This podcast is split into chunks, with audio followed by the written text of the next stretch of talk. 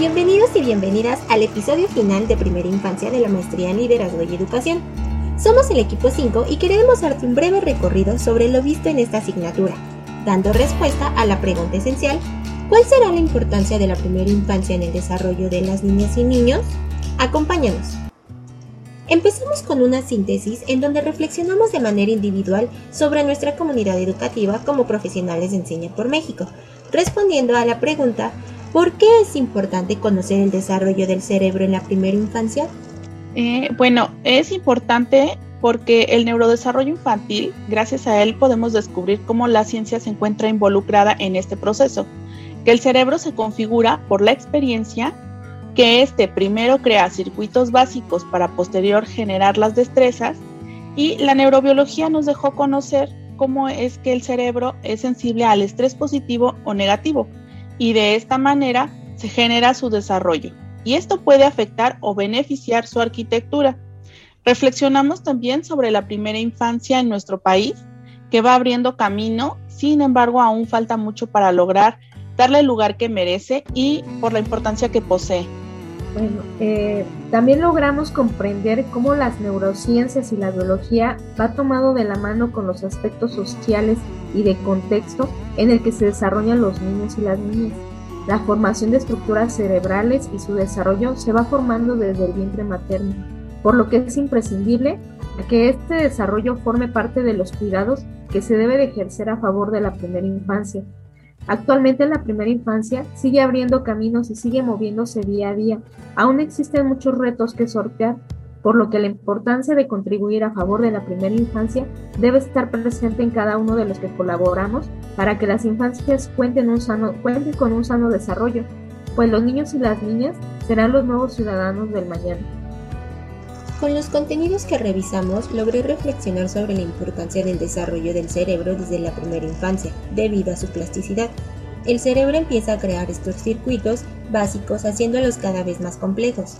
Si en el desarrollo de los niños se encuentran en un nivel tóxico, se va a deteriorar el desarrollo del cerebro, ocasionando a su vez enfermedades, o que éste sea vulnerable a cambios en su vida. En cambio, en un estrés positivo, va a permitir que el niño desarrolle habilidades para su vida adulta. Por eso es importante que se considere una estimulación temprana y que nos involucremos en la calidad de vida de los niños y niñas. Después de la reflexión, nos surge la siguiente interrogante. ¿Qué impacto tiene el desarrollo emocional en el aprendizaje de los niños y niñas en el futuro?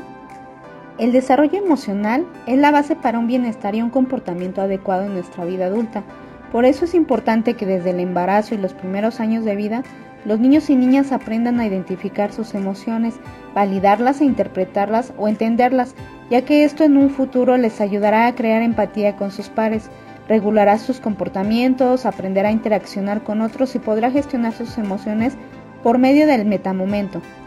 Si desde la primera infancia no se les da importancia al desarrollo emocional, Tendremos adultos frustrados, intolerantes, molestos, enfermizos, inconstantes, no empáticos o no humanitarios, con problemas para interactuar e integrarse con otros y que en algún momento continuarán repitiendo este patrón en próximas generaciones.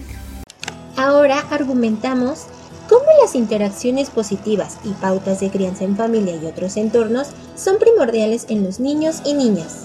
Desde nuestro rol como PEM y como adultos, reconocemos que las interacciones positivas y pautas de crianza son primordiales para asegurar un desarrollo óptimo en las niñas y los niños, debido a que una crianza positiva en los primeros años de vida nos ayudará a forjar niños y niñas más saludables. Estamos manejando el cuidado cariñoso y sensible para el desarrollo en la primera infancia, generado por la ONU y UNICEF, donde se menciona la importancia del respeto, trato digno y amoroso, ya que este genera un vínculo en la niña o niño, favoreciendo su pleno desarrollo. Este tiene que ver con las interacciones positivas que tienen en su entorno. De ahí que el primer paso para contribuir a una crianza amigable y sana, consideramos es contar con la información correcta y a la mano. Las habilidades parentales que existen y podemos compartir en nuestra comunidad educativa son el vínculo, la formación, la protección y la reflexión, según Cristina Salles en las competencias parentales en la familia contemporánea. Las prácticas de crianza forman parte de la socialización que los cuidadores primarios llevan a cabo para dar respuesta a las necesidades de las niñas y los niños, mismas que se presentan en la vida cotidiana. Complementando el argumento anterior, podemos decir que la primera infancia es una etapa primordial en el desarrollo y la formación de niñas y niños sanos y plenos. Es por ello que el sensibilizar e involucrar a cuidadores primarios y agentes educativos resulta fundamental, ya que ellos son el primer contacto que podrá brindar un ambiente óptimo. Al abordar los programas de primera infancia desde varios actores involucrados implica un mayor impacto, ya que los niños y las niñas se encuentran dentro de un núcleo familiar y este a su vez dentro de un contexto social, comunitario y geográfico. Asimismo, estamos de acuerdo con Bernardo Aguilar, especialista en modelos de gestión de calidad, quien menciona que la comunidad representa el mundo en el que el niño crece, juega y aprende, por lo que es importante buscar estrategias que hagan partícipes a los actores de la comunidad dentro de los diferentes procesos para el diseño de una estrategia para la promoción del desarrollo infantil. El abordar desde distintos actores en nuestras comunidades nos permite vislumbrar estrategias que permiten un mejor y sano desarrollo de las niñas y los niños con los que colaboramos. Ello existen las buenas prácticas de modelos de intervención en desarrollo infantil temprano, en los cuales la gestación y los primeros tres años de vida son fundamentales para que los niños y niñas tengan un desarrollo físico, psicosocial, emocional y cognitivo adecuado para el desarrollo de sus vidas, ya que durante estas etapas se llevan a cabo el desarrollo de los billones de neuronas y trillones de sinapsis necesarias en su cerebro, por medio de la crianza y el cuidado cariñoso y sensible a las necesidades de los niños y niñas. Sabemos que para ello se requiere de acceso a buena nutrición y servicios de salud desde la gestación, protección social y del bienestar del niño, oportunidades de estimulación y aprendizaje temprano. Consideramos que la pertenencia cultural son elementos en los programas de DIT que constituyen buenas prácticas, ya que toman a los niños y niñas como sujetos sociales en un contexto con pautas culturales, lo que implica el reconocimiento de las diferencias.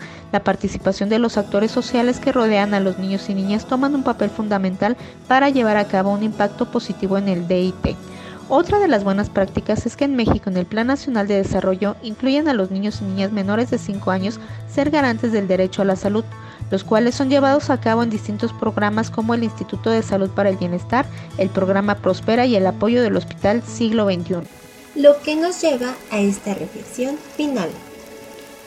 El Centro del Desarrollo del Niño de la Universidad de Harvard sostiene que el desarrollo en los primeros años de vida son la base debido a que una experiencia temprana desde antes del nacimiento ayudará a que el cerebro se construya de manera ascendente, desde procesos básicos a destrezas más complejas, ya que el cerebro es flexible y plástico desde el nacimiento, formándose con base a experiencias e interacciones, por lo que la estimulación temprana es importante. El desarrollo saludable en las niñas y niños son los pilares para enfrentar los problemas sociales desafiantes que se presentarán a lo largo de su vida a nivel cerebral, las experiencias involucran procesamiento de funciones cognitivas, emocionales, audición y vista.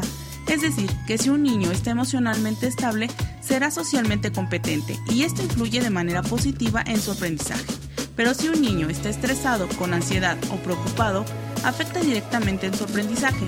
Por eso es importante que desde los primeros años de vida el desarrollo sea saludable, ya que impacta en el desarrollo de la estructura cerebral. Lo tanto, consideramos que la importancia de la primera infancia es parte fundamental para el sano y pleno desarrollo de las niñas y niños, lo cual ayudará a que se formen adultos con habilidades socioemocionales y destrezas que les servirán para su vida cotidiana. Con esto concluimos nuestro capítulo final. Gracias por acompañarnos.